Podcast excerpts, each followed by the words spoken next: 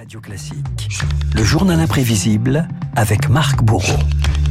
Marc, quel avenir pour l'aérospatial européen avec un gros point d'interrogation? Emmanuel Macron préside aujourd'hui un sommet des 27 à Toulouse. L'occasion de revenir euh, sur l'un des fleurons de l'aventure spatiale européenne, la fameuse fusée Ariane. Ah oui, 212 tonnes, 47 mètres de haut, 3 étages. Je vous présente Renault Ariane numéro 1, premier décollage la veille de Noël. Nous sommes le 24 décembre 79 à Kourou, en Guyane.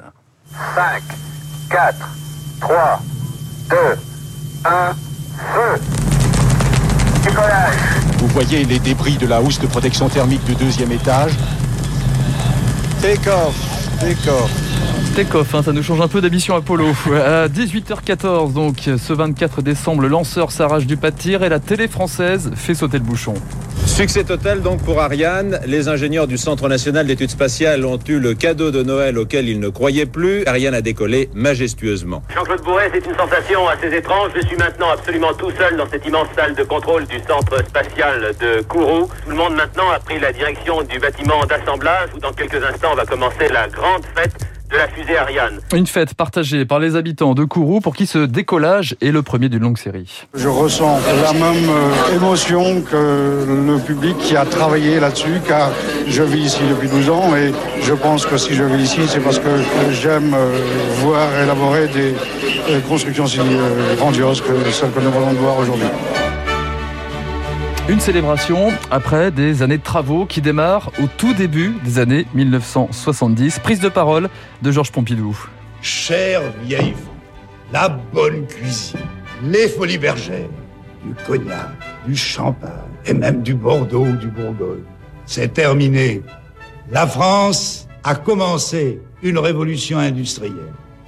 Georges Pompidou glorifie la France du progrès. Ce sera le nucléaire, le TGV, le Donc, C'est Concorde. pas incompatible. Hein, C'est on- pas incompatible, bien sûr, le ça peut vin coexister. et, et la fusée. Et ce sera donc, oui, effectivement, une fusée européenne. Euh, D'abord, elle s'appelle Véronique, puis Europa. Le troisième lanceur sera le bon. Plusieurs noms sur la table. Phoenix, Vega, le cygne. Paris pioche finalement dans la mythologie grecque. Ce sera Ariane.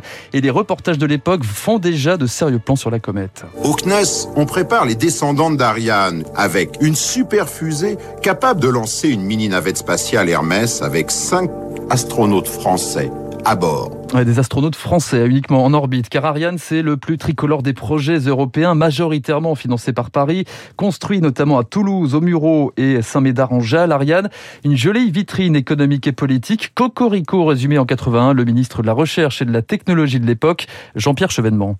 Il faut effectivement euh, saluer euh, l'effort euh, des travailleurs, des ouvriers, des techniciens. Je crois que la France et l'Europe ont montré qu'elles étaient capables d'exister en matière spatiale, indépendamment donc de l'URSS et des États-Unis.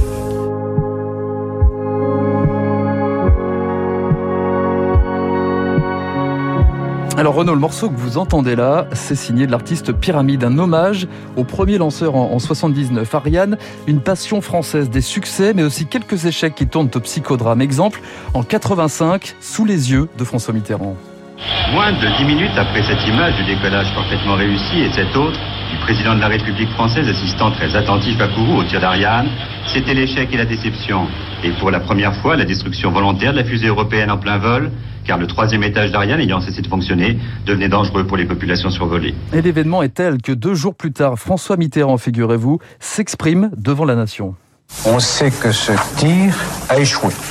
J'en ai éprouvé, et beaucoup de Français avec moi, une vive déception. J'ai admiré l'exceptionnelle qualité de nos équipes. J'étais venu m'associer à leur joie. Ma place était plus encore parmi eux, dans la peine. Ariane, sujet hautement politique, d'autant plus à quelques mois des législatives cette année-là, législatives de 86, où comment une fusée, Renault, s'est retrouvée dans un meeting de Jacques Chirac. Et le champion de la droite, pas très fair-play, écoutez-le. Ariane avait eu des incidents, mais enfin depuis quelque temps ça marchait bien. Il arrive, ça rate. Eh bien, je voudrais dire au Premier ministre et à M. Mitterrand qu'on ne construit pas la grandeur de la France avec de l'eau tiède et du chloroforme. Mais les ratés d'Ariane... Il arrive, c'était François Mitterrand, on est bien d'accord. Exactement, ouais. voilà, François Mitterrand. Mais les ratés d'Ariane ne font pas de distinction politique, évidemment. 12 échecs, des débuts poussifs pour Ariane 5. Mais après plus de 260 lancements, Ariane est aujourd'hui l'un des lanceurs les plus fiables du monde. Sur son tableau de chasse, la mise en orbite de la sonde Rosetta, du télescope américain James Webb il y a deux mois, notamment avec l'entrée en piste d'Ariane 6 qui se profile dans les semestres qui viennent.